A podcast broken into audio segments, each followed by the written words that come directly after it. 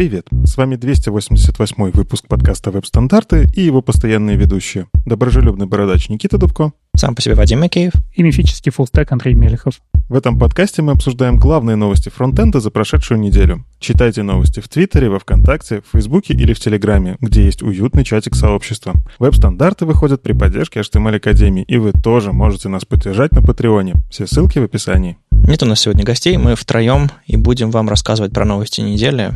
Там есть немножко про браузеры, приватность и JavaScript, а, но в основном, конечно, там браузеры и платформа. В общем, э, вы знаете, что ожидать от этого состава. Погнали сначала к событиям. У нас есть два онлайн-метапа. Один из них называется X Technology Meetup, и там будет, по сути, только один доклад про JS Code Shift. Это, собственно, код моды те самые, я правильно понимаю? Да, это нужно, когда мы поставляем, например, изменения нашей библиотеки и хотим, чтобы людям не нужно было руками везде все исправлять. Вот тогда мы можем написать код shift, который код мод сделает и перепишет все как-то автоматически. Наверное, мечта многих разработчиков. В общем, э, Павлик э, Киселев, э, фронтенд в ING, расскажет, собственно, как они там все это делали. Такой вот онлайн-доклад в рамках X Technology Meetup 3 июля. Подключайтесь. Ну и еще будет событие, которое я сначала не был не уверен, стоит ли добавлять в календарь, потому что там не было четкого понимания, что за тематика и насколько там DevOps. Потому что, знаете, DevOps бывает разный. Бывает как бы э, кластеры Kubernetes и какая-нибудь Java, а бывает задеплоил по SSH. ну, условно говоря. То есть бывает более, более такой фронтендерский или, как говорят, фронтопс. А в этом месте один из ведущих вздрогнул, да? Есть немножко. В общем, будет 6 июля а, DevOps, внедрение и поддержка крупных проектов. Такая конференция, как они говорят, для CTO и продукт-оунеров об основных принципах, концепциях DevOps, внедрения, эксплуатации и техподдержки. И тема довольно-таки хорошая. Но я хочу понять, насколько она узкая или адекватная по самой программе, поэтому слово нашему штатному DevOps. Я на самом деле посмотрел вот по поводу того самого фронтопса. Это не тот фронтопс, про который мы уже слышали ранее, что фронтопс — это ребята, которые, например, настраивают webpack, а здесь скорее речь про некую инфраструктурную команду, которая будет помогать фронтендерам. То есть Dev в значении веб-девелоперы компании, не весь dev, то есть отдельно фронтенд, отдельно бэкенд, а вот фронтенд, который коммуницирует с Ops, и какая-то команда на стыке, которая помогает вот настроить CI-CD и все остальное. Я понимаю в данном случае этот термин. Вообще я считаю, что все-таки DevOps — это пересечение множеств Dev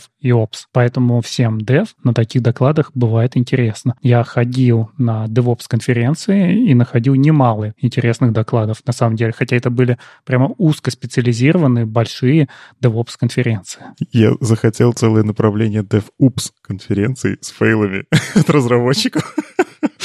Почему-то мне это название навеяло. Ты удивишься, но она так и называлась, та конференция DevOps. Правда? Да, ну, да, вот. да. На поверхности, Никита, извини, придумай что-нибудь другое. Ладно. А, в общем, кто там будет рассказывать все это? Э, ребята из Тинькова, собственно, Агимы, Сбердевайсис, Эльдорадо. В общем, такие вот крупные компании, которых некоторых видно, некоторых не очень, а, но вот все они вместе соберутся и расскажут. На площадке Агимы 6 июля обещают еще и запись докладов, поэтому если будете заходить на эту страничку после метапа, может быть, что-нибудь найдете. Ладно, это все с событиями. Приносите к нам еще в календарь. Если у вас есть что-то в онлайне, в офлайне, мы обязательно расскажем в будущих наших эпизодах, чтобы все знали и подключились. Даже если там всего один доклад. Помните всю эту страшилку, что Google забанит сторонние куки, ну или third party? В общем, страшилка была страшной, но, кажется, сроки снова откладываются. В общем, Firefox фильтрует их, но полностью не отключает, насколько я понимаю. Safari тоже фильтрует, но все-таки полностью не отключает, хотя жестко довольно. А вот Google из-за того, что общее движение в приватности и подают на него в суд а, местами за, за, за жесткий сбор куков в их рекламной сети, я полагаю, и вообще Гугла как такового. Они себе поставили цель, ну и вот снова срок передвинулся. В общем, они собираются в 2022 году под конец года а, начать выкатывать эксперимент снова, а в конце или там в середине 23 года окончательно тоже предварительно всех уведомить и окончательно отключить сторонние куки. То есть они в течение двух лет будут продолжать это делать. Они рассказали, что э, множество всяких экспериментов они делают, работают со стандартами, работают со сообществом и, в общем, всячески пытаются найти решение, которое всех устроит. Э, они тоже, мне понравилось, как они сформулировали вот этот успех или неуспех, ну, в общем, флок, ту самую штуку, от которой все завелись, а, когда а, они отдавали бы, или, может быть, еще даже будут давать, смотря как это все пойдет, информацию не о конкретных пользователях, их снимок, а о группах пользователей, чтобы рекламодатели могли таргетиться на группы, точнее, на стаи пользователей, как флок переводится. Когорты. Когорты. Ну, не знаю, мне, мне от слова стаи больше нравится. Они там комментировали, что они назвали это именно по метафоре птичьих стай. То есть когорты это, конечно, очень крутое слово, но мне стаи нравится больше. Птичья когорта тоже звучит мощно. Очень мощно и, опасно. В общем, пост у них в Google блоге э, выглядит немножко оборонительно, типа, ребят, мы ж, мы, ж, мы ж хотели как лучше, смотрите, вот мы стараемся, вот мы сообществом говорим, вот мы придумали.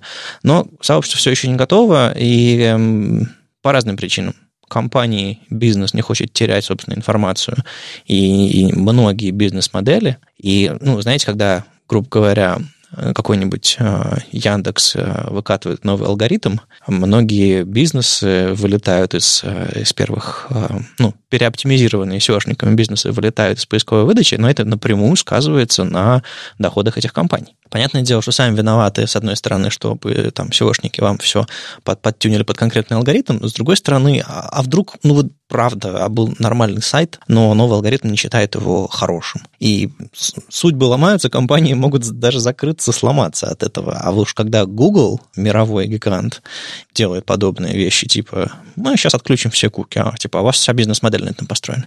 Естественно, нужно время. Э, это с одной стороны. С другой стороны, э, ребята, которые топят за приватность, как я уже говорил раньше, им не нравится, когда их в когорты объединяют. Они хотят, чтобы бизнес как-нибудь вот, вот так вот работал, чтобы у него не было доступа никакой к моей информации, никакого фингерпринтинга, никакого там а, снапшотинга или, господи, как все называется, чтобы ничего подобного не работало, а поисковики как-нибудь, ну, вот так вот, не прицепляясь лично ко мне, а, догадывались, что мне нужно. И вот такие вот разные точки зрения, молот, молот наковальня, а между ними Google, а, у которого тоже свои собственные бизнес-интересы, и ситуация, кажется, абсолютно невозможная, особенно когда, когда компания подает в суд, особенно когда у компании есть понятный источник денег этого все, в общем, месиво страшное. А, я не знаю, раз уж они обещают, они это когда-нибудь сделают, вопрос в том, какие технологии они предоставят взамен, и сейчас, мне кажется, консенсус э, найти тут не год-два нужно, нужно больше, но очередной таймлайн вот появился. Интересно, что быстрее сделают.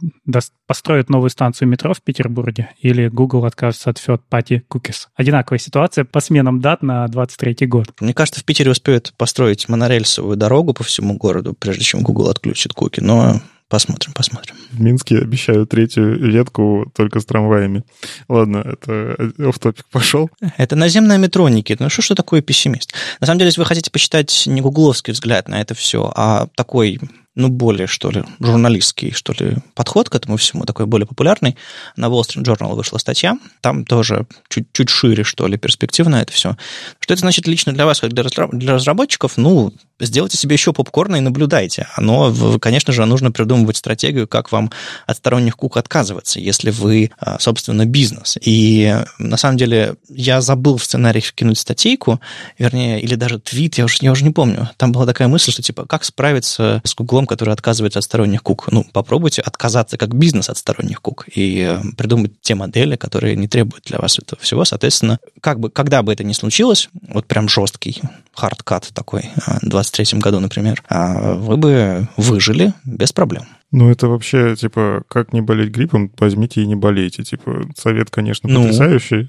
как, как, как не пользоваться куками, но не пользуйтесь куками. Нет, смотрите, на самом деле история-то очень-очень интересная. Просто даже вот понаблюдать, немножко такой диванной аналитики включить. А по факту у нас появился веб, он был там про свободу, про независимость, э, и в целом там Тим Бернес-Ли, у него вот эти идеи, которые он вкладывал, они же достаточно такие хиповые.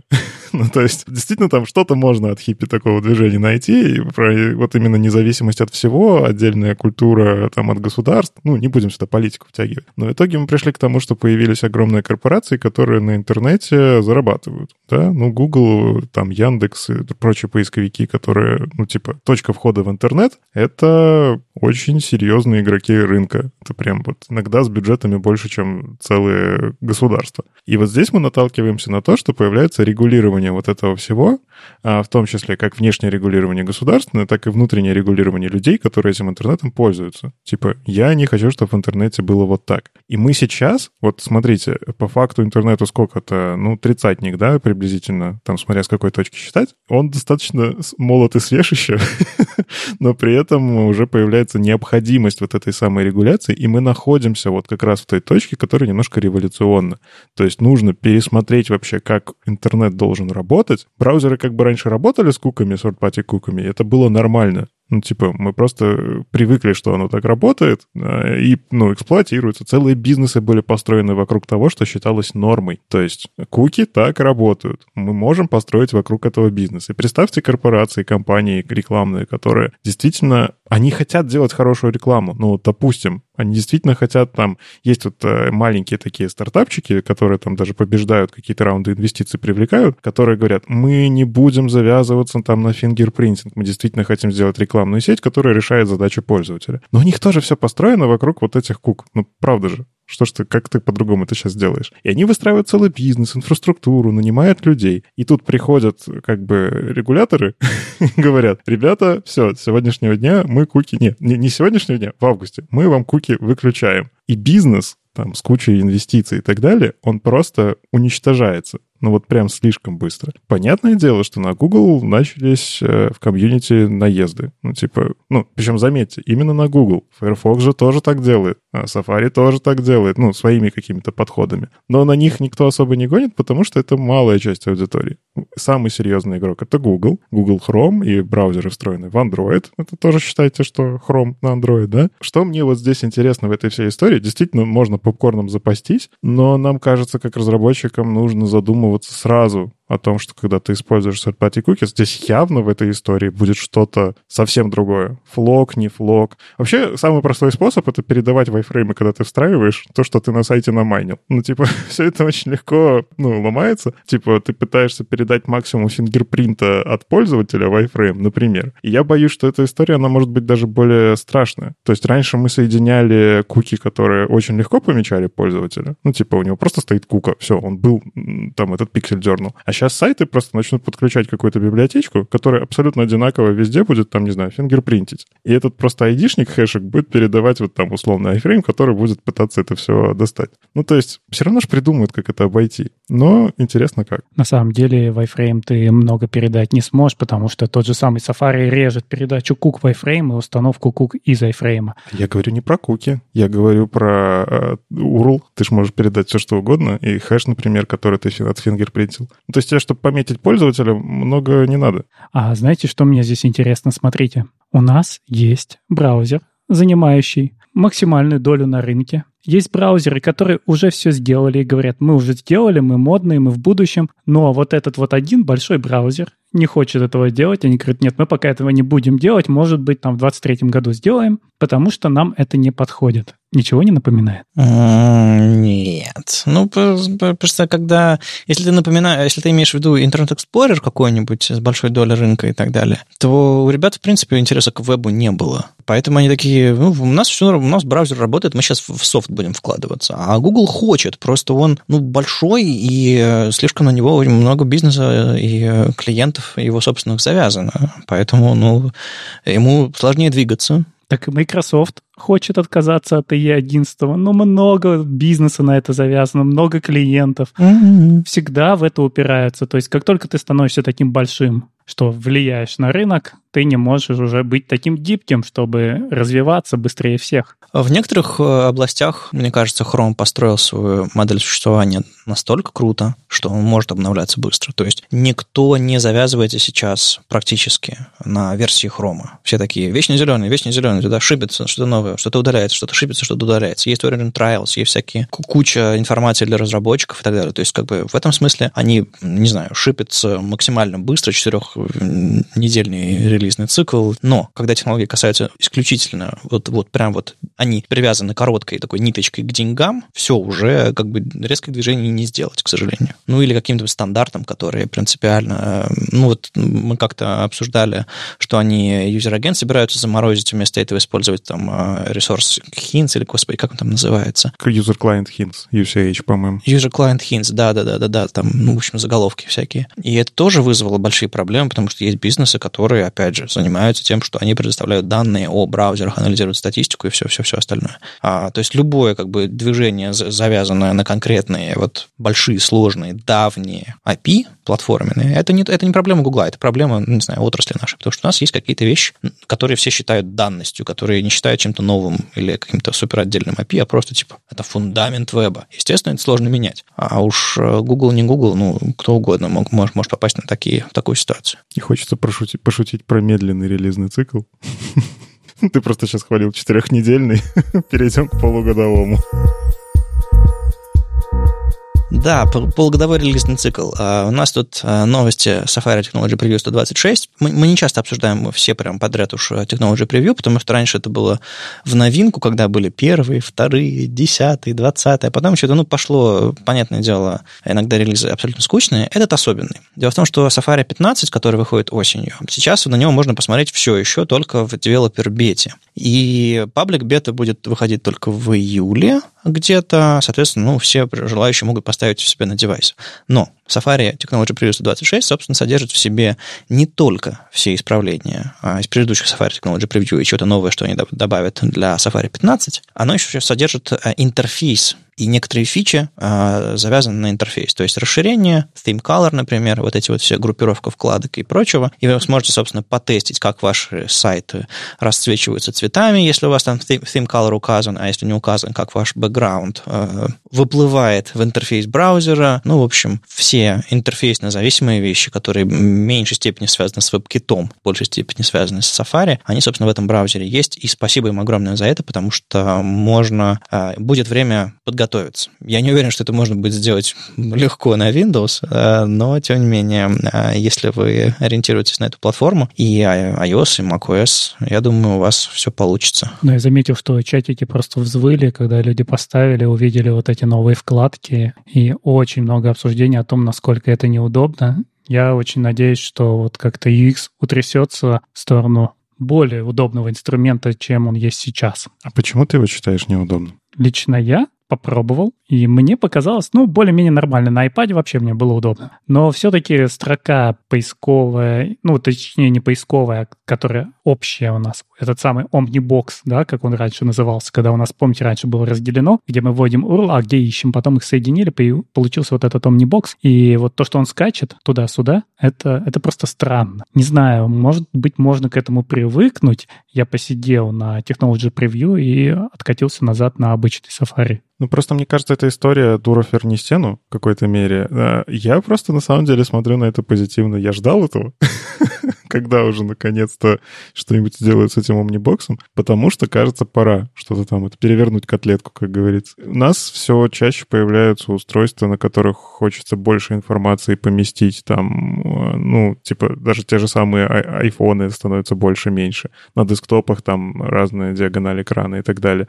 И вот, вот это поведение бесполезной большую часть времени штуки, когда я читаю контент, хочется сделать ее, ну, типа, более полезной. Я вот в этом месте э, вернусь к, в сторону разработческого от, от, от интерфейсного и напомню, что на самом деле вот это вот Safari Technology Preview для, для десктопа, э, для текущей версии macOS, это, конечно, круто. Но больше всего стонов, мне кажется, прозвучат, когда они наконец-то выкатят публичную бету Safari 15 для iOS или iPadOS, где, ну, в большей степени для iOS, то есть для айфонов, например, где, собственно, нет э, тулбарчика, где все эти кнопочки и омнибоксы э, расположены поверх вашего контента. И я уже из девелопер бет увидел много стонов в Твиттере о том, что разработчики такие, типа, у себя прибитую к низу кнопочку кнопочку нажимают, а там адресная строка появляется или еще что-нибудь такое. И не всегда функции env помогают. Я даже такие вещи слышал. Короче, на десктопе-то понятно, там красиво-некрасиво спорить будем долго, но плюс-минус привыкнем и поймем. Это абсолютно юзерская история. А вот разработческая история, она, конечно, ух, мне кажется, будет очень весело. На самом деле только на айфоне, потому что на iPad интерфейс тот же самый, что и на десктопе. Вот это новое поведение, когда они перебросили все вниз, это именно на айфоне. Угу, угу. Ну, а на самом деле, по-моему, на, на айфоне можно добиться а, обычных вкладок горизонтально, если повернуть телефон, ну, если достаточно большой экран. А на маленьких экранах или вертикально, собственно, да, вкладки внизу. Не знаю, видели вы или нет. В общем, вкладки теперь будут внизу и поверх контента. Это не, это не будет часть интерфейса. И чтобы оттолкнуться от низа экрана, вам нужно использовать специальную функцию env environment, которая даст вам э, те самые количество количество пикселей, необходимых, э, чтобы, допустим, ваш какой-нибудь position fixed э, элементик зафиксировать внизу на расстоянии от, э, не знаю, этого адресного омнибокса, чтобы клик на вашу кнопку приводил к клику на вашу кнопку, а не открыванию вкладок. В общем, очень, очень грустно, и на самом деле, сколько у меня этот iPhone уже, мой 11 и с 10 iPhone, я помню, разработчики до сих пор на своих сайтах особо не парятся по этому поводу. Так что даже не знаю, что, что тут сказать. Будет еще хуже, короче. А, поэтому я всем очень рекомендую, а, когда выйдет публичная бета iOS, обязательно посмотреть на все свои интерфейсы, потому что, как бы то ни было, я не думаю, что Apple сильно поменяет свою стратегию и начнет показывать, как бы разработчики не стонали, потому что, ну, Apple любит, раз решили, значит, решили. А, а вам все-таки нужно убедиться, что все ваши кнопки кликабельны, если у вас что-то внизу зафиксировано. Да, была же у нас одна компания, которая тоже любила очень придумывать интерфейсы. Это компания Opera. У нее был экспериментальный браузер Opera Coast, но у них не было возможности надавить на пользователей, чтобы они остались на этих новых интерфейсах. Поэтому все, что они придумывали, оно, к сожалению, а может быть, к счастью, я не знаю, но оно умерло. А вот здесь нам придется жить с тем, что дадут. Господи, ты напомнил мне про браузер Opera Coast. Там ведь действительно была фишка про, про то, что там сайт тоже исчезал, как будто, вернее, интерфейс исчезал вокруг сайта. Ух, давно это было. Да, потом то же самое пытались сделать в Яндекс браузере, в ту же сторону двигались вот с табло и прочими. И, в общем, это не первая попытка переосмыслить то, как мы пользуемся вебом. Что значит пытались? Внедрили и реализовали, все нормально. А потом, а потом выпилили. Ага. Ну, потом выпили. Не, ну какие-то фишки остались. Нет, там просто много было всякой проприетарщины странной, а, когда это все запускалось. И ну, это было действительно смело и, и круто, но, но недолго.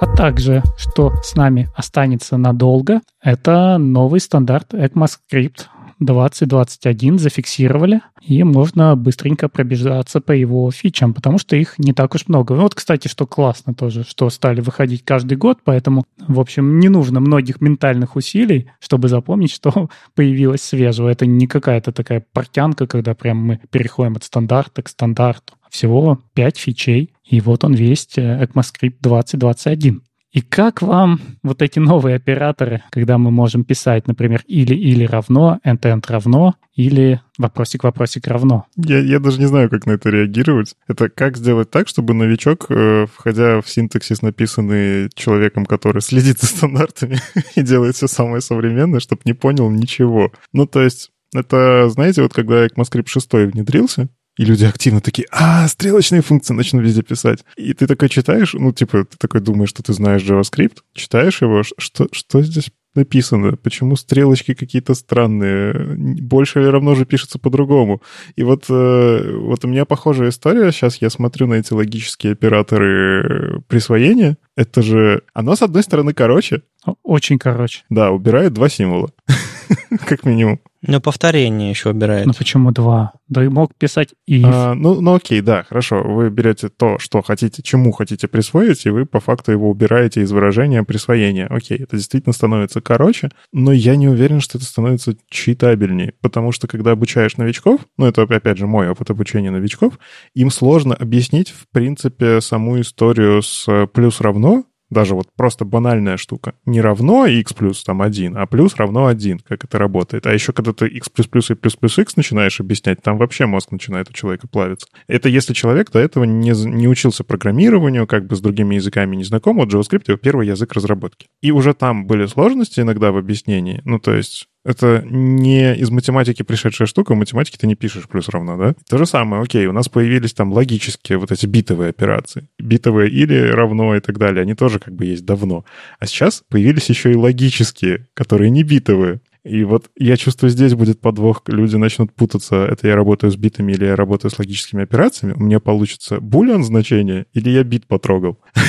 Вот. То есть, короче, я не знаю. Это очень, наверное, кто-то хотел, это действительно может э, ускорять как-то написание кода, но я бы такое писать сам не стал. Ну, если это делает компилятор, это экономит байтики. М-м, учитывая, что мы в большинстве своем делаем наоборот, мы пытаемся сделать, чтобы это даже в IE работало. Ну, типа, вот эти штуки, они просто в итоге будут разворачиваться в большее количество байтиков. И причем долгое время, пока, ну, типа, сейчас браузеры, которые поддерживают ECMAScript 2021, ну, их немного. Ну, в смысле, это вечно зеленые, которые. Сейчас же есть новая среда, где нам важны байтики. Это лямбда-функции, потому что на ноде нам действительно не очень важно, какого размера бандл. Мы его запустили, он бежит.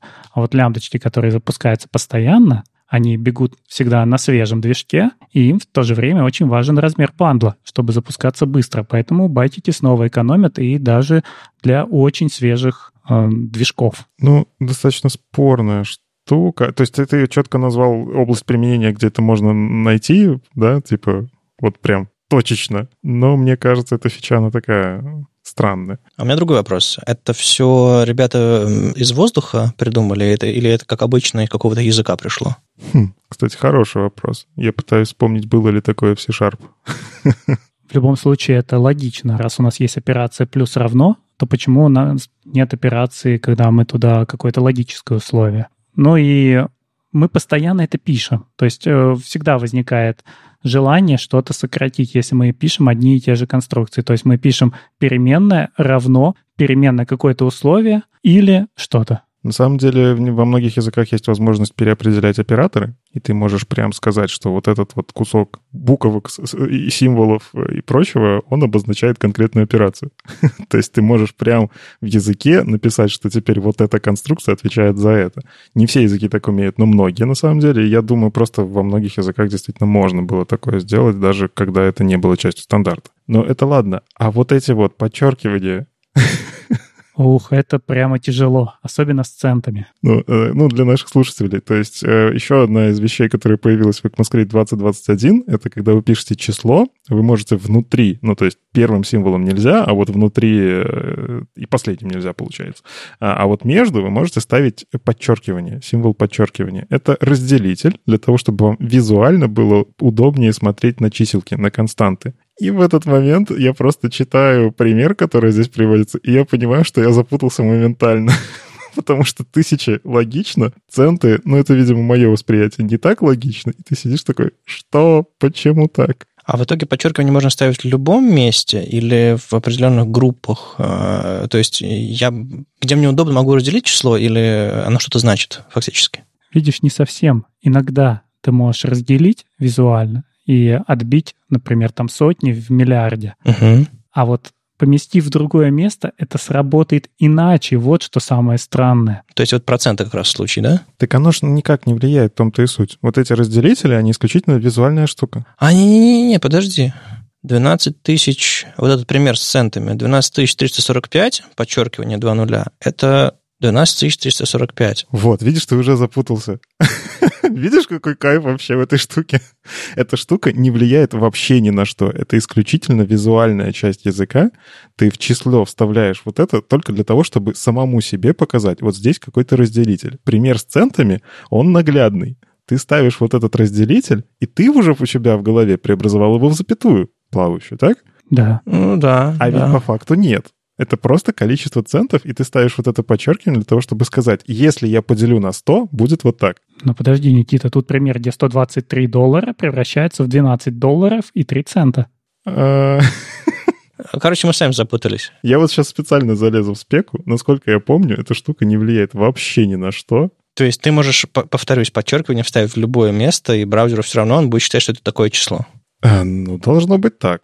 А, вот э, я нашел статью э, Акселя Раушмайера, доктора так-то наук. Ну, это практически спека. Да, и вот он как раз-таки пишет, что эта история, она про разделители. То есть вы можете вставлять ее в любые числа, которые в ECMAScript можно, в том числе вот эти e в степени чего-то, вы вставляете ее э, в серединке ну, то есть, вот у него прямо написано, вы можете вставлять подчеркивание между двумя цифрами. То есть вы не можете вставить это, получается, в начале и в конце, но между цифрами можете. И прелесть в том, что они ни на что не влияют. То есть можно даже не только в десятичные, но еще и в 16-ричные и так далее. То есть... Да, тут какая история? Собственно, почему эту штуку нельзя было просто взять и внедрить? Потому что есть у нас парсилки чисел, типа когда вы пытаетесь преобразовать в number, parse int, parse float и так далее, так вот, эти парсилки, они должны тоже начать понимать это, эти значения. Э, и раньше вы, ну, типа, казалось бы, в синтаксис просто внедрить бесполезные штуки и выкидывать их нафиг вообще из кода,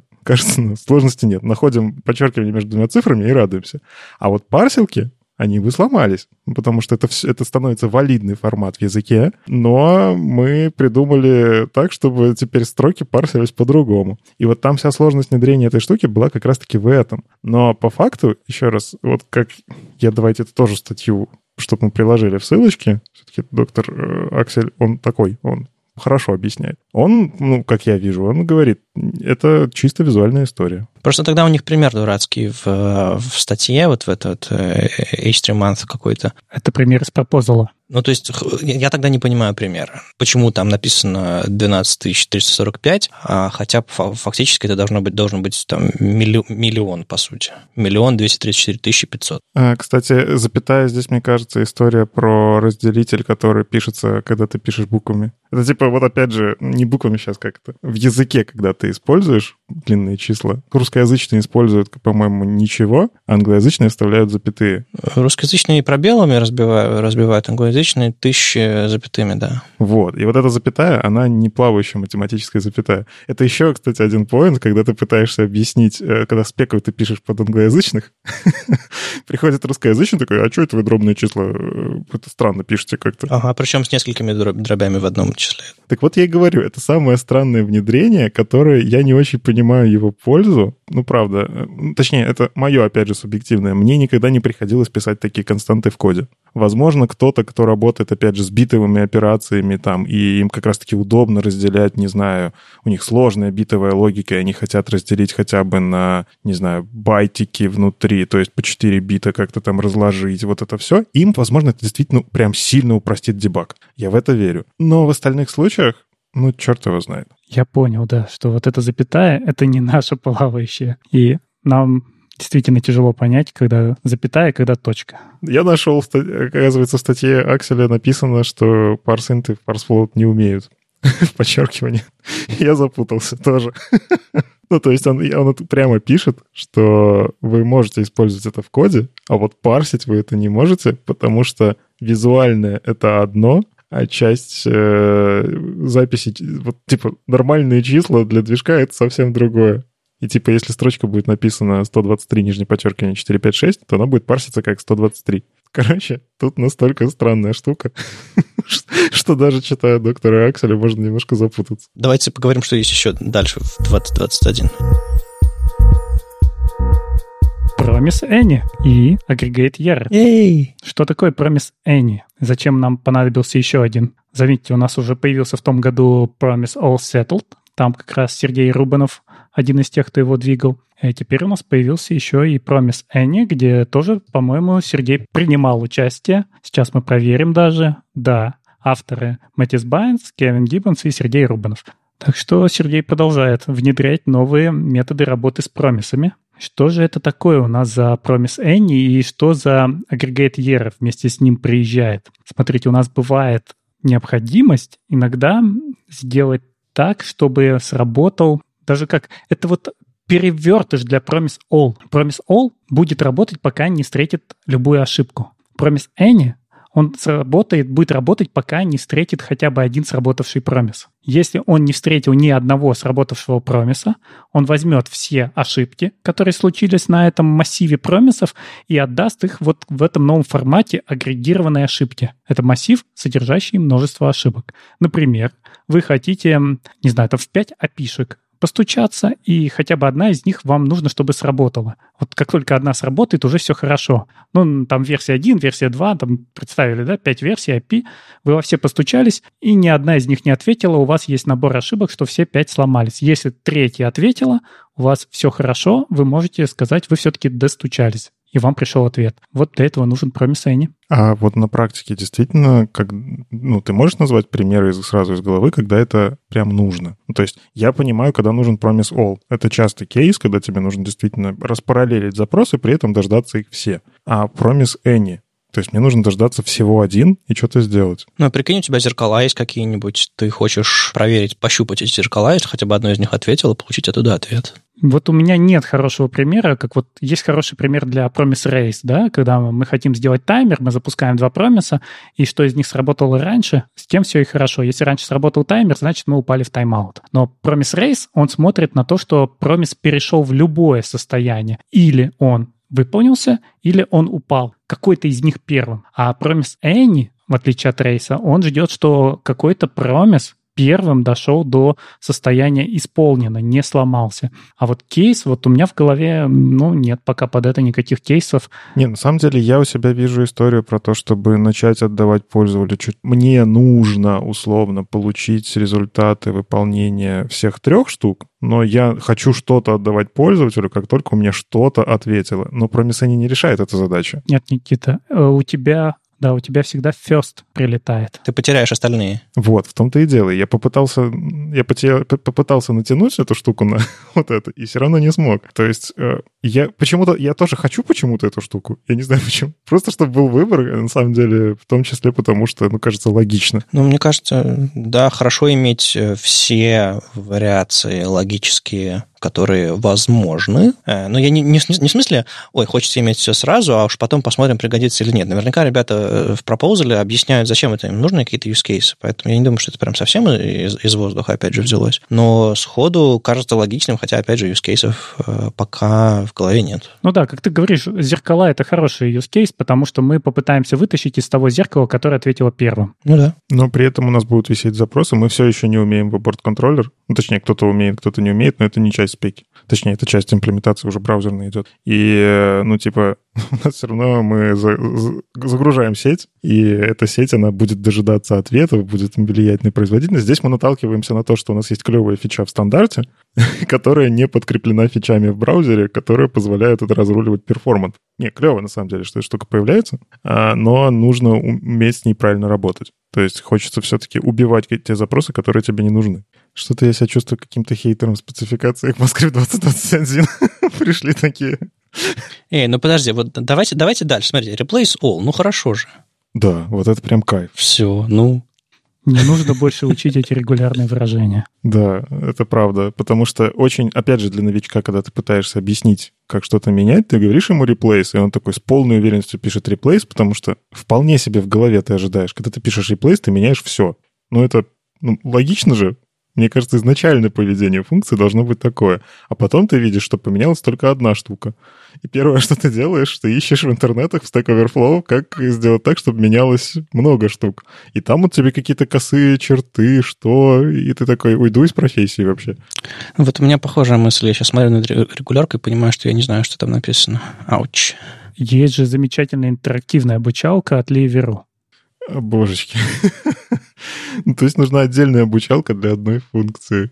Я, я помню, как э, сидел огромный зал на холле JS, и все вместе проходили по этой обучалке и учили регулярки. Да, я был на этом докладе. И все пробуют и продолжают продвигаться вперед и более усложняют.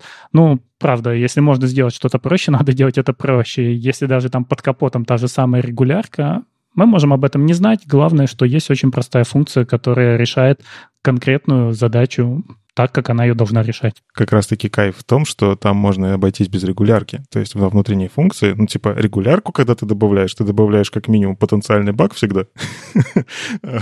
А как максимум ты получаешь э, проблему в производительности. Можно там пятью символами регулярки, на самом деле, замедлить код так, что э, и не надо было. А когда ты пишешь просто строчку, он же, ну, может одним проходом взять и собрать себе новую строчку внутри. Ну, короче, опять же, про алгоритмические сложности и все такое. Офигенная штука, которую добавили в стандарт. Вот здесь прям радость и счастье. А вот еще одна офигенная штука, последняя, что добавили нам в стандарт, это VCrefs или иначе слабые ссылки и Finalization Registry Objects. Боже, что это? Я первым делом пошел смотреть в пропозал и начал ругаться. Ну, для чего нам вообще обычно, когда вот у нас появляются вик-мапы, сейчас вот э, вик-рефы, все начинают говорить, давайте на них делать кэши. Это же так удобно. Для чего это все? У нас же как устроен язык? У нас нет прямого управления сборкой мусора, и когда мы что-то вот, не знаю, завели какую-то переменную, положили в нее данные, потом перестали пользоваться этой переменной, мы не можем сказать движку, все, убери это из памяти, мне больше не надо, освободи эти 2 гигабайта, которые я съел, и пусть пользователь радуется. Нет, там бежит э, сборщик мусора, который сам смотрит на то, используется ли вот эта переменная как-то, как он делает. Он от самого корня по всем, по всем переменным, которые у нас есть, строит такое дерево ссылок, и если он может достигнуть какой-то переменной, значит, она нужна. Не может достигнуть, он ее вытирает и выбрасывает. И вот из-за этого упрощения изначального, что мы не можем управлять памятью, мы вот пришли к такой схеме, что нам нужен автоматический сборщик мусора. А есть какой-то сборщик мусора для бедных? То есть, когда ты не на язык рассчитываешь, не можешь сказать языку напрямую, а каким-то образом что-то делаешь, чтобы это из памяти убрать руками. Так вот для этого и придумали VicMap и VicRef. Это ты вот здесь помечаешь движку какие-то свои ссылки, что они слабые, и когда ты строишь дерево, не учитывая их. То есть э, считай, что это уже недостижим объект, и ты его можешь вытереть из памяти. У нас был VicMap, и люди постоянно говорили как пример, и вот здесь мы в пропозале тоже видим пример, давайте так делать кэш. То есть мы положили какое-то значение в кэш, сделали его слабым, и когда мы второй раз запросили кэш, если это значение вытерлось из памяти, мы его снова создадим. Вроде бы все классно, да, мы вот управление кэшом передали на GC, ну, на сборщик мусора, и сам сборщик мусора подчищает периодически наш кэш это абсолютно неправильное поведение. Почему? У нас должно быть э, все поведение детерминированным. Мы должны гарантировать, мы что-то положили в кэш, мы забрали это из кэша, мы должны этим управлять. Как только мы отдаем это на сборщик мусора, мы перестаем гарантировать, как они там лежат, эти данные. То есть я могу один раз постучаться, они есть, тут же постучусь еще раз, а их уже нет. Их стер сборщик мусора. Поэтому на самом деле вот во всяких серьезных вещах рекомендуют никогда не делать кэш на таких вещах. А где же можно использовать? На самом деле я вот нашел в блоге V8Dev прекрасный пример, как можно использовать VCrefs. И более того, здесь хорошо объясняется отличие от VicMap. Смотрите, я, кстати, узнал новую структуру памяти, который, ой, новую структуру данных, которая называется эфемерон. И вот наши викмэпы — это эфемероны. Дело в чем? Когда мы пользовались викмэпами, мы могли сказать, да, мы положили вот в эту нашу структуру данных какие-то наши объектики, и кажется, они слабо связаны, да, их можно подчищать. Неправда. На самом деле слабые там ключи а не данные. И подчищаются там ключи. А вот VCref — это напрямую уже слабые ссылки. И слабые ссылки мы можем использовать ну, отдельно от Викмапа в тех случаях, когда действительно мы должны для чего-то разметить в коде места, которые можно подчистить с помощью GC. И здесь очень хороший пример, когда это используется, это когда мы добавили какой-нибудь event listener, положили туда ссылку, а позже решили, что вот эта, эта функция нам не нужна. И если мы делаем руками, нам придется везде добавить функцию, которая будет делать remove, event listener, и вычищать, вычищать, и это по цепочке. Надо не забыть вызвать функцию, которая подчищает, и так до самого верха. Вместо этого мы можем просто показать, что эта ссылка слабая, а есть у нас одна сильная ссылка, вот которые мы напрямую в одном месте управляем. Звучит сложно, поэтому рекомендую почитать в статье, там есть хорошие диаграммы, как связаны эти ссылки. И что же здесь за тогда вторая вещь, которая здесь пришла, это финалайзеры. Их добавили вместе со слабыми ссылками. Дело в том, что иногда мы вот это все заворачиваем в какие-то колбеки, и даже удалив объект, у нас останутся ссылки вот на эти колбеки. И финалайзер — это функция, которая вызовется после того, как сборщик мусора почистит ваш объект. И в ней вы можете еще что-нибудь почистить. Я на самом деле что боюсь? Вот ты правильно говоришь историю про то, что состояние Шредингера такое, непонятно, есть штука, нет штуки. То есть мне нужно понимать очень хорошо, как работает garbage collector в языке, в котором не предусмотрен garbage collector. Нет-нет-нет, не предусмотрено ручное управление GC. Ну, смотри, эм, есть языки, которых, э, да, действительно, из коробки ты управляешь памятью. То есть вспоминаем там лабораторные работы по C, которые allocate memory и почистят за собой потом, когда что-то заканчивается инстанс класса.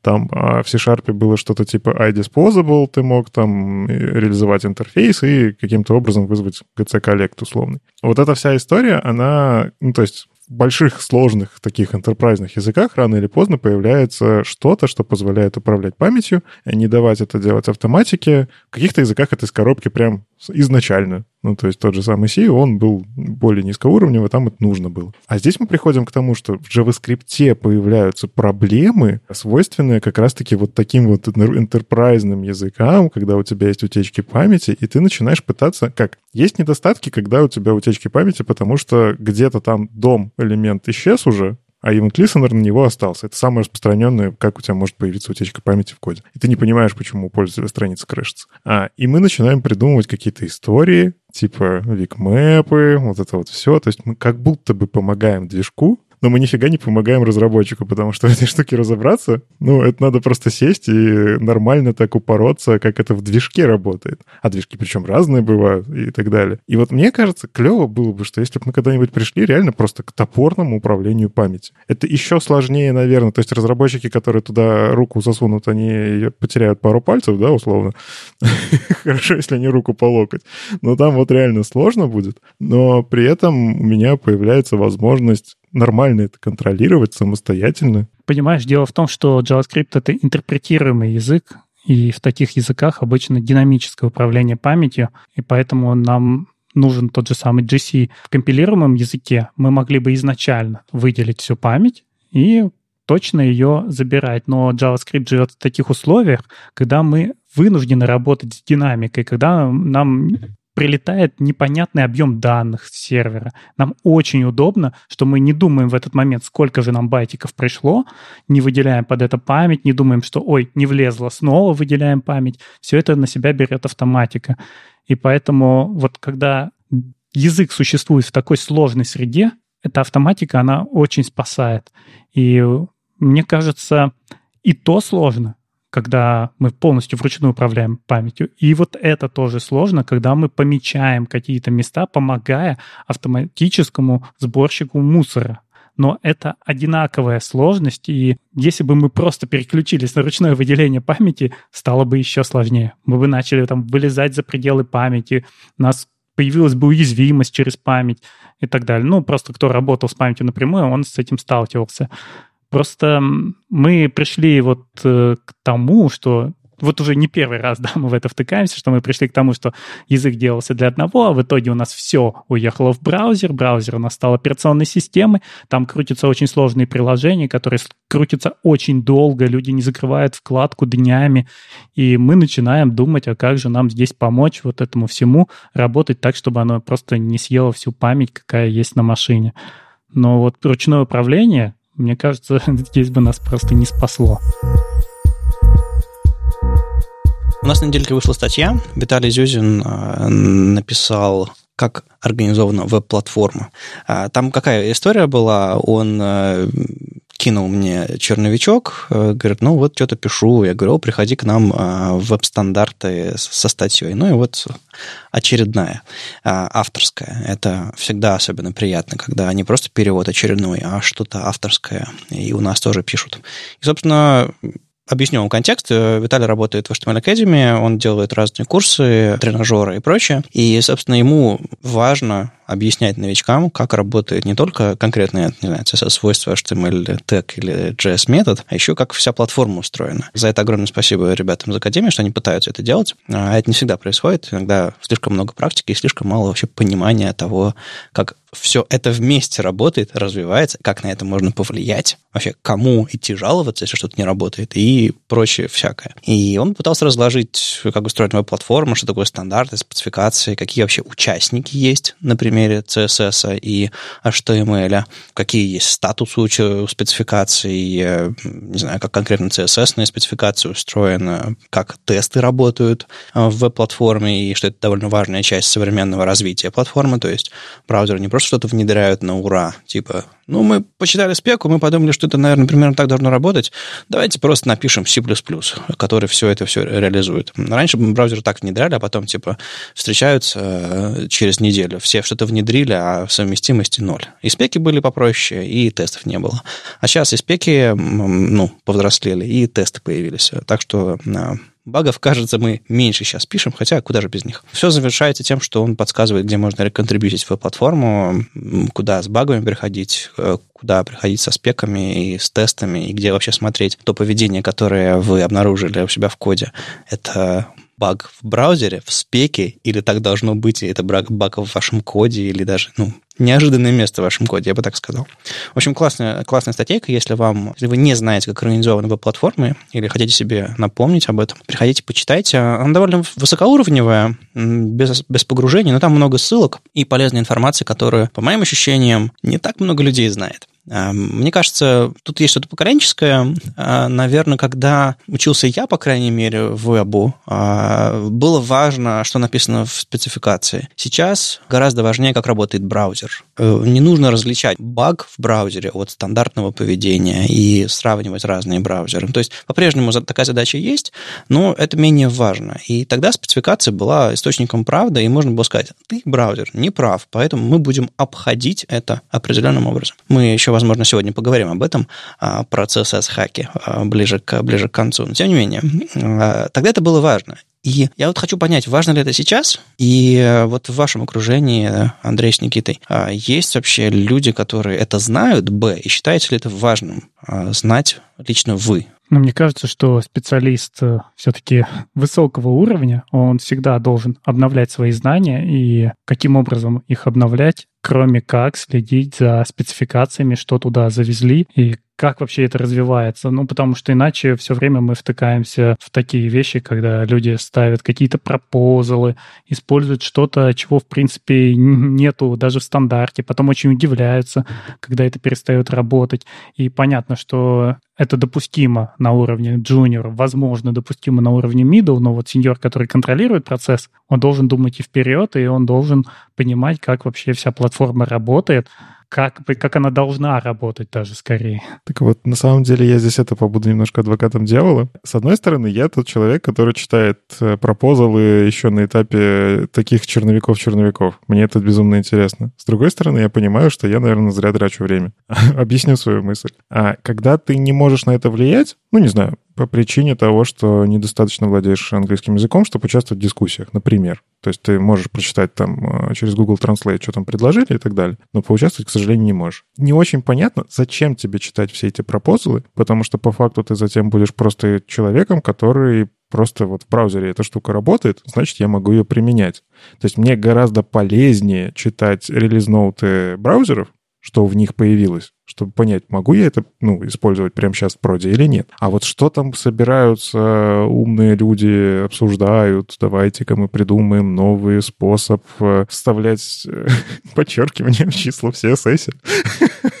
Я не знаю, ну типа, окей, как это на мою жизнь сейчас повлияет? Ну, Андрей сказал, что действительно это все по-разному применимо к разному уровню специалиста. И я, в принципе, согласен, что джуниору важно, чтобы тот код, который он написал, сработал прямо сейчас, прямо сегодня, в браузерах, которые там целевые для его проекта. А медлу уже стоит заложиться на какие-то там технологии, а синьору, ну, совершенно точно нужно, не знаю, проектировать э, и понимать, на что стоит закладываться в перспективе, и понимая, куда движется платформа, каким задачам придумываются решения, можно выбрать правильное направление. То есть я не знаю, насколько это важно там в HTML, в CSS, но мне кажется, в JS точно важно, и некоторые вещи принципиально сложно или там невозможно делать в JavaScript, а некоторые вещи становятся, ну, а потом их становится проще и, и возможнее делать. Если ты следишь за, следишь за спецификацией, ты вообще понимаешь, можно ли, на это, можно ли это завести адекватно в браузере, через какое время это можно будет завести, какие есть дискуссии. А если ты очень большой бизнес, для которого это очень важно и принципиально, ты можешь зайти туда, не знаю, отправить какого-нибудь человека а, в его 20% времени, заглядывать в эту дискуссию и подкидывать ваши задачи. Ну, то есть в этом, в этом есть польза и смысл. Я, я сейчас это резко пересяду на другое плечо. Короче, смотрите, опять же история про будет ли оно внедряться или не будет оно внедряться, нужно ли мне вообще на это смотреть. Тут уже может быть история с угадайкой. Ну, то есть э, есть э, целое сообщество разработчиков, которые на декораторы в JavaScript завязались. А, и черт его знает зачем. Ну, типа, теперь страдаем, пытаемся выпилить или где-то, наоборот, смирились, что, ну, окей, ну, будет такое в TypeScript условном, да?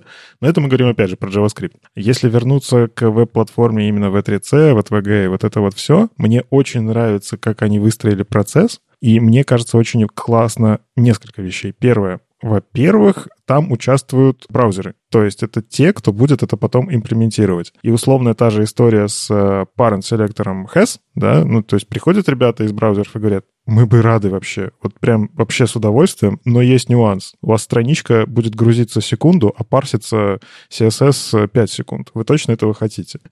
ну и как бы окей, давайте ждать, когда мощность устройств будет такая и там оптимизация в коде движка там парсинга CSS будет такая, что мы можем себе это позволить. И мы вот только сейчас подошли к тому, что, ага, окей, давайте подумаем про HES. И вторая клевая штука, что обычно эти штуки, вот эти э, клевые внедрения приносят тоже сами браузеры. То есть кто-то может сказать, эти интервенции Chrome надоели уже как так-то. Но я считаю, что Chrome иногда двигает веб как раз-таки такими немножко агрессивными спеками. То есть они берут, имплементируют, тут же поверх этого пишут спеку, приносят и обсуждают. Они в какой-то мере навязывают фичу, Тут есть вот эта история, что мы уже, мы уже это сделали. Типа нужно поэтому просто взять и спеку на это написать. С другой стороны, они не могут просто так это взять и внедрить. Им все равно нужно обсуждать это с комьюнити.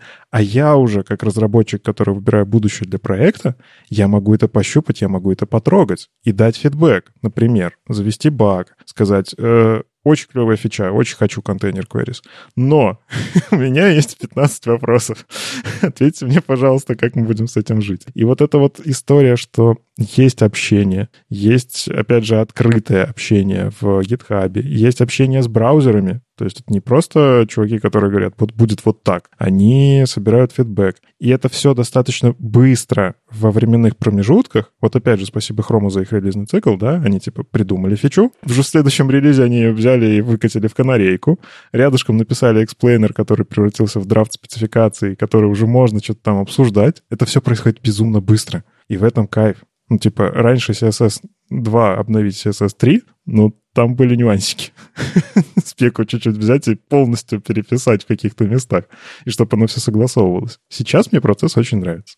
У меня есть тоже пример, например, если вы работаете в финтехе, то когда вводили Payment Request API, это могло ударить по вашему бизнесу. Я знаю, что многие такие крупные компании имеют своих представителей, которые могут приехать и как-то повлиять на пропозалы, на обсуждение. Ну и просто баги репортить. Даже, даже если вы все, все вот это вот пролетит над вашей головой, если вы сможете прийти на ломаном а, английском из, из Translate а, зарепортить баг какой-то в, в репозиторий или сказать, ну, ребят, для меня это не работает, для меня принципиально, мне приходится писать огромные куски кода из-за того, что вы не внедрили что-то, или внедрили что-то неправильно, или недостаточно.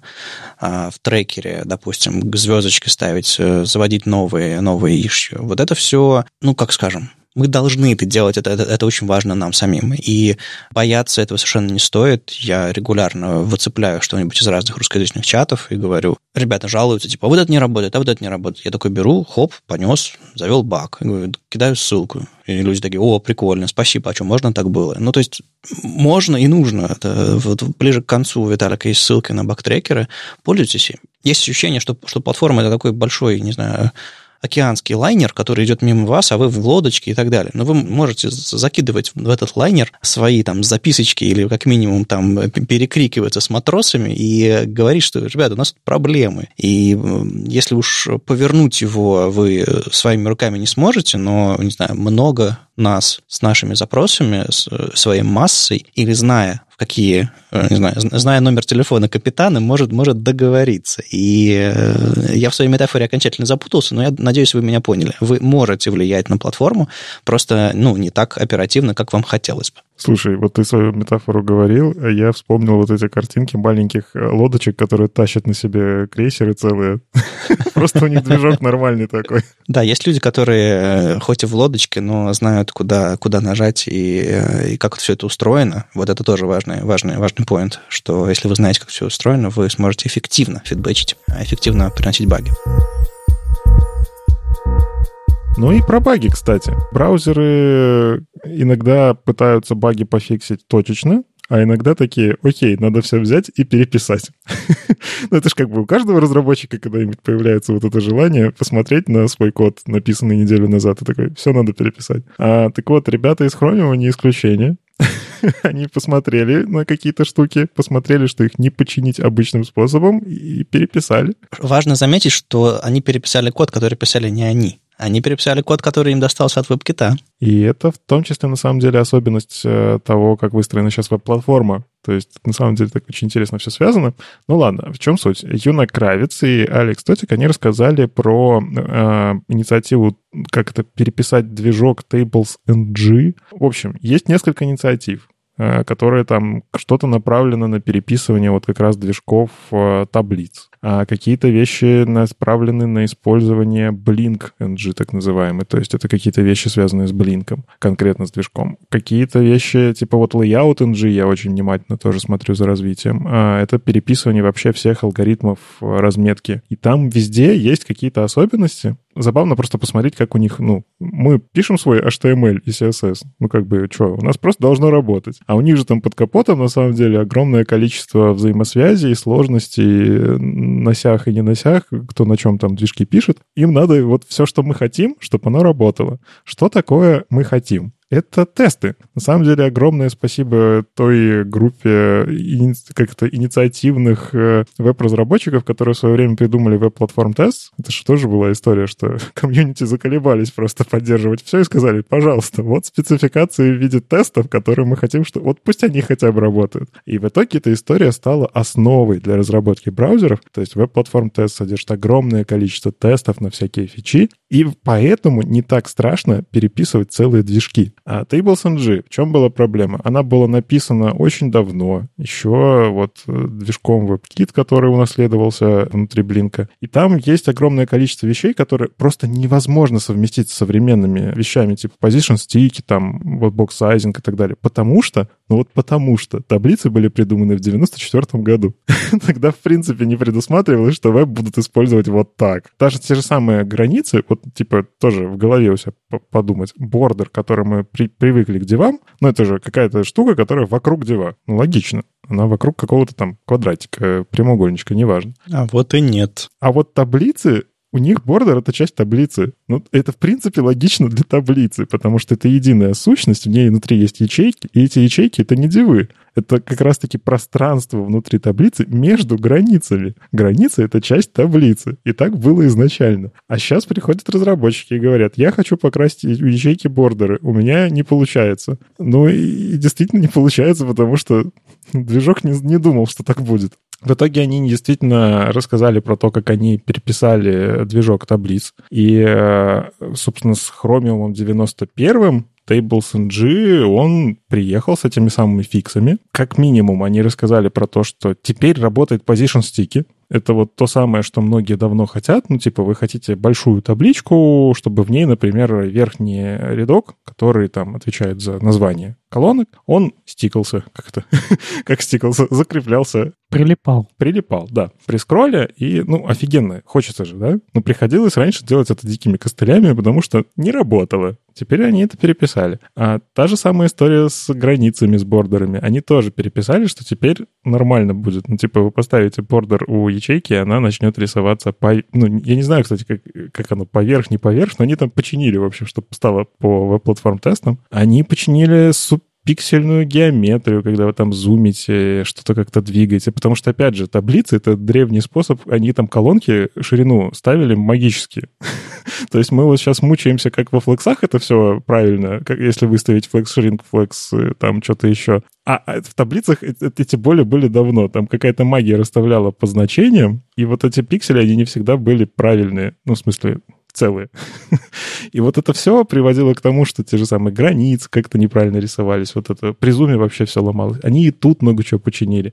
И, в общем, клевая вообще история про то, что иногда, да, хочется точечно что-то починить, а иногда браузеры берут и вот просто так, вот эту здоровенную штуку мы выкидываем, ставим на место новое, и начинает работать хорошо. Это очень напоминает инициативу, когда Firefox э, тоже переписал свой CSS рендеринг, я уже забыл, как он называется, было пару лет назад. А, тоже было ощущение, что много всякого написанного кода просто уже не соответствует современному CSS, и сложновато развивать какие-нибудь там гриды или типа того. Quantum CSS? Quantum CSS, по-моему, да, они там много чего переписали, а, и много лет это делали тоже. Я вот тут такая длинная инициатива, которая длится уже тоже несколько лет, и благодаря им мы получаем, собственно, все вот эти вот штуки и сможем в будущем получить, не знаю, какие-нибудь там сабгриды, э, масонри и прочие штуки гораздо проще, чем э, они бы смогли это все впилить в legacy код. То есть, на самом деле, да, об этом тоже стоит помнить, потому что некоторые новые классные спеки сложновато внедрять. Не только потому, что они сами по себе сложные, а потому что еще и движок, ну, написан определенным образом, эффективно на, тот, на то время, когда его писали, там, не знаю, уж не знаю, 94 год или какие-нибудь попозже времена, но тем не менее.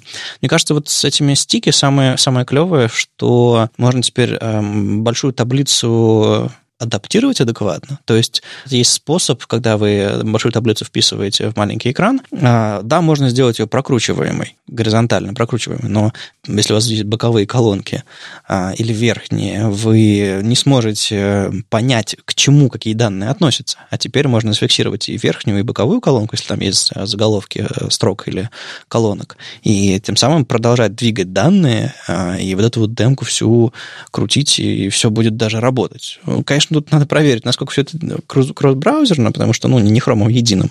Я проверил, в Safari работает. Огонь, значит. Значит, Safari переписала свою реализацию по-другому или в другое время, или не знаю. А вообще, ну, да, корни а, у них одни и те же. Когда в 2013 году, что ли, форкнулся Google от Safari и начал все переписывать, да, примерно тогда. Но здесь речь идет про код, по-моему, 2008 года. Ну да, в общем, да, давно это все было. Ребята из WebKit тоже все это переписывают, насколько я знаю, но просто об этом гораздо меньше говорят.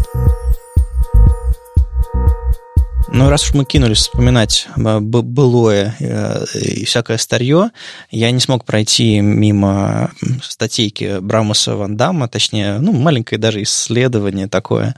А, в общем, какая история? Мы тут все очень любим Гудини, вот всю эту инициативу. Ну, не знаю, насколько Андрей э, неровно дышит к ней, но, в общем, было время, когда и я, и Никита страшно перлись. Знаешь, я помню, что одни из первых метапов, которые я посещал в Петербурге очень много лет назад, и вот там поднимались темы того, что у нас скоро будет Гудини. Да, я рассказывал один доклад э, на SPB фронтенде. Э, еще, еще был бар под названием «Ключ», да-да-да, именно там. Да-да-да, я рассказывал как раз доклад, когда появились вообще первые первые реализации, я пытался объяснить, что это такое, зачем оно нужно. Это было настолько давно, что даже больно вспоминать. Тем не менее, по-прежнему только в хроме это и работает. Много лет прошло. А, ну, сейчас ты что ты такое говоришь? А, Гудини работает, во-первых, он в хроме работает много чего, а в Firefox какие-то штуки тоже... Короче, что я это... Евангелист. Детек, detected. Сейчас, сейчас, сейчас, сейчас. Как я вспомню сайт. Каней Худини или как там он назывался? Из Худини Ready Есть потрясающий сайт из Гудини Ready который, кстати, в том числе Сережа Рубанов активно поддерживает в актуальном состоянии. Да, там, конечно, очень сильно как-то выпирает все хромоподобное, потому что открываешь такой, о, сколько зеленого, Google Chrome, Microsoft Edge, Opera, Samsung Internet, столько всего поддерживается. Ага, Яндекс браузер еще, небось. Добавьте его туда для, для весу. Кстати, в том числе. А на самом деле многие штуки, во-первых, есть э, частичная поддержка Properties and Values API э, в Safari. А, потом, а, а еще есть э, абсолютно а, адские полифилы, когда ты, ты себе канвас рисуешь какой-нибудь, да? Самое забавное, Firefox какое-то время прям работали-работали над тем, чтобы это внедрить, а потом почему-то перешли в статус, что мы подумаем. А потом у них деньги кончились, Никит. Все нормально. Да, у меня есть подозрение, что это как раз-таки, когда они начали распускать разработчиков, деврелов и прочее вот это, да, они решили оптимизироваться в другое место. Но они тоже очень долго это у себя внедряли. Ладно, это был мини-доклад, а, а Гудини еще жив и вам еще покажет. Так вот, возвращаясь к нашей теме про, про старье, собственно, Брамус э, Ван Дам решил как? Э, для хорошего кода нужно писать фалбеки. А для Гудини ну, мало писать прям фалбеки, там предыдущее свойство, еще что-то такое. Хочется прям вот ветки кода какие-то оборачивать, типа supports и какую-то вот там возможность Гудини. И единственное, что он придумал из надежного, это взять и внутри supports проверить какие-то специфические конструкции для конкретных браузеров и сделать ветки кода на уровне supports, а не проверяя поддержку конкретных возможностей Гудини, потому что это пока невозможно, и он об этом тоже пишет. Есть обсуждение внутри CSS Working Group, насколько я понимаю, а, о том, как бы нам добавить возможность проверять поддержку возможностей Гудини, а, чтобы, соответственно, фалбэчиться подо что-то. Или, наоборот, писать базовый код, а потом переписывать что-то. Ну, разные бывают стратегии. Так вот, прямо сейчас ничего подобного нет, и приходится делать вот такие ужасные ветки кода. И он, собственно, выяснил, что если взять там какой-нибудь MOS Appearance, а, взять это вместе, господи, что ж там такое было еще, сложным селектором end child off, а, или просто а, функция селектор, которая в, в Safari работает.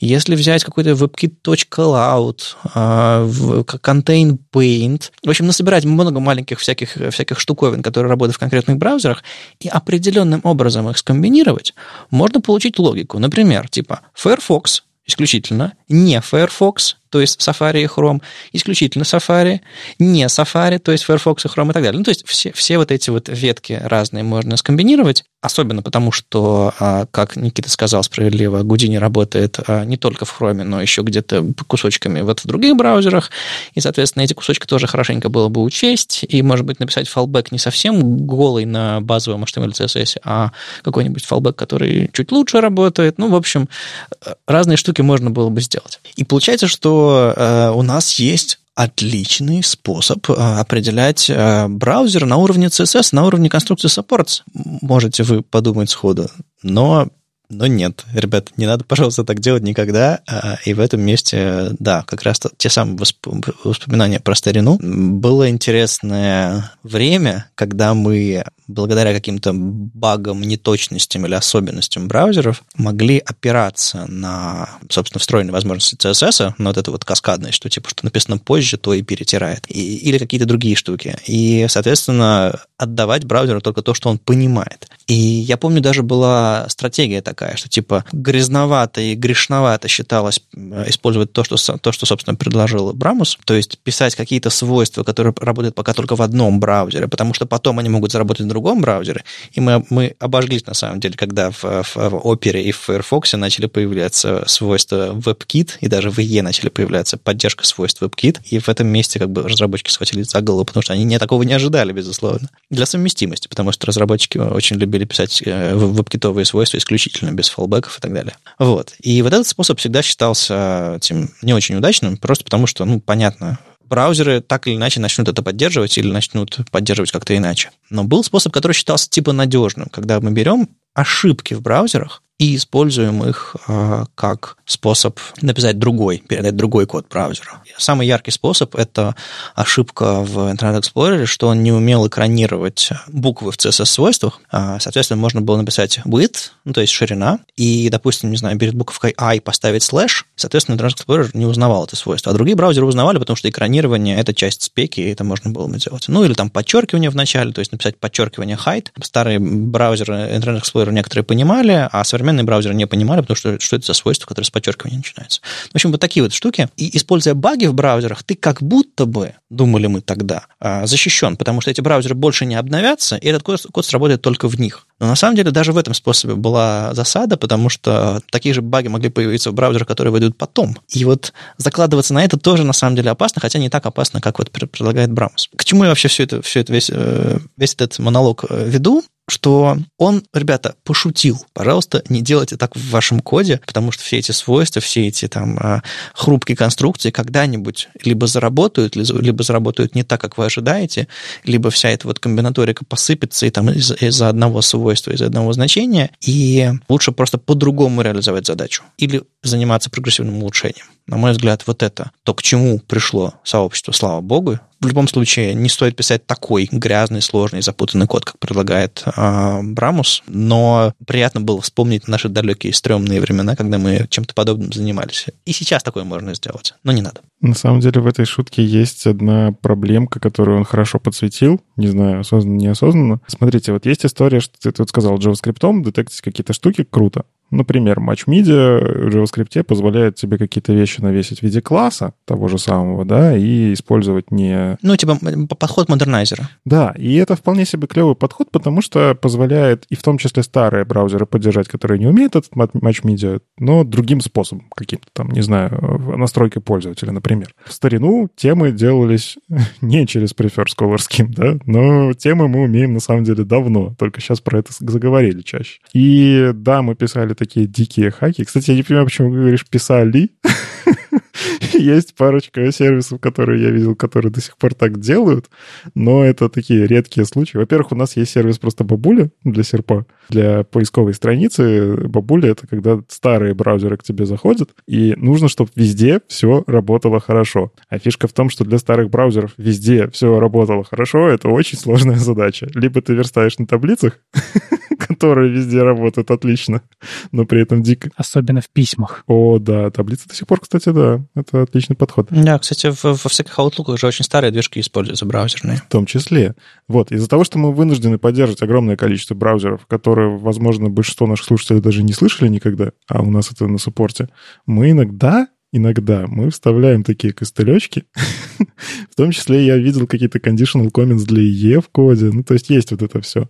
Но, к счастью, туда не так сильно часто приходится залазить. Тем не менее, вот эта история с supports, она подсвечивает, смотрите, какую проблему. Я не могу из JavaScript определить, валидный CSS или невалидный. Это, кстати, тоже одна из штук, которую хочет полечить Гудини. То есть там есть CSS парсы API или что-то типа такого, там на уровне только пока дикого черновика-черновика, потому что реализовать очень сложно внутри браузера. Но сама суть, хочется, чтобы появилась возможность в браузере вставить ему кусок CSS, и он такой говорит, окей, это валидный кусок, я его понимаю. Сейчас это ну, типа, он окей, ты что-то вставил, я, если не понимаю, просто это не отрисую. Это вот та, та самая толерантность CSS бьет по нам же. А появились возможности в supports посмотреть, умеет ли браузер contain paint какой-нибудь вставить, и браузер, если не умеет, то окей, ты можешь принять какое-то решение. Это тот самый feature detection в CSS в какой-то мере. Но ведь есть браузеры, которые не умеют supports. Что делать с ними? Ну, их все меньше, но да, понятно, еще осталась прослойка какая-то.